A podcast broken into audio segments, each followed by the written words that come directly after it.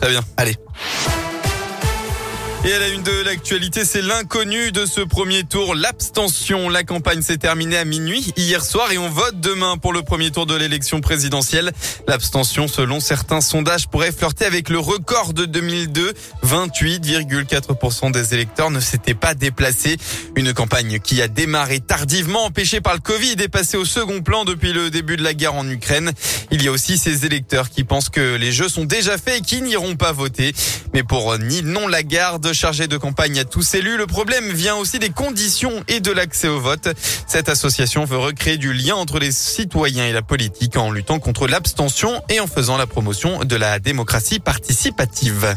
On a un problème de démocratie depuis plus de 30 ans avec des solutions qui existent et des inspirations dans plusieurs pays en Europe. Et on n'a mis en place aucune réforme. La dernière réforme pour euh, faciliter euh, l'accès au vote et euh, mobiliser contre l'abstention date de François Hollande qui nous a permis d'avoir l'inscription sur les listes électorales jusqu'à six semaines avant le vote et pas au 31 décembre. On a un système très archaïque qui demande à être bouleversé. Quand est-ce qu'on on arrête d'avoir une journée unique de scrutin, mais pourquoi pas trois jours pour faciliter la mobilisation ou le vote par correspondance qui fonctionne très bien. Il y a plein de choses qui sont possibles à mettre en place et c'est une responsabilité très portée par euh, les gouvernements successifs qui ont vu monter euh, l'abstention sans jamais s'y attaquer réellement. À Villeurbanne, des membres de l'association lancent demain la fête du vote. Ils iront sur un marché incité à la rencontre des passants pour euh, prendre 10 minutes et aller voter. En attendant, les premiers résultats dimanche à 20h, réunion publique, distribution de tracts et propagande numérique des candidats sont interdits.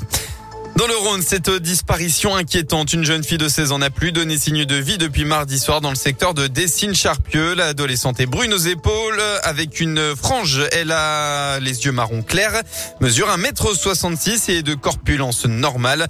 On ne sait pas ce qu'elle portait le jour de sa disparition. Alors si vous avez des infos à communiquer à la police, vous retrouvez le contact sur radioscoop.com avec la photo de la jeune fille disparue. Un vaste trafic de faux papiers démantelé par la police aux frontières. D'après le progrès qui révèle l'affaire, un ancien responsable de l'antenne de la Croix-Rouge de l'Est lyonnais, considéré comme le cerveau présumé du trafic, est incarcéré depuis le 11 mars dernier. La filière était basée en région lyonnaise et aurait fourni une centaine de faux titres de séjour et cartes d'identité à des ressortissants venus d'Afrique de l'Ouest et du Maghreb. Au total, le trafic aurait généré près de 80 000 euros. 12 personnes ont par ailleurs été interpellées euh, hier à Lyon, Villeurbanne, Dessines et Vaux-en-Velin. On passe au sport enfin en foot. Ouverture de la 31e journée euh, de football hier soir donc de Ligue 1 avec cette claque reçue par l'AS Saint-Etienne.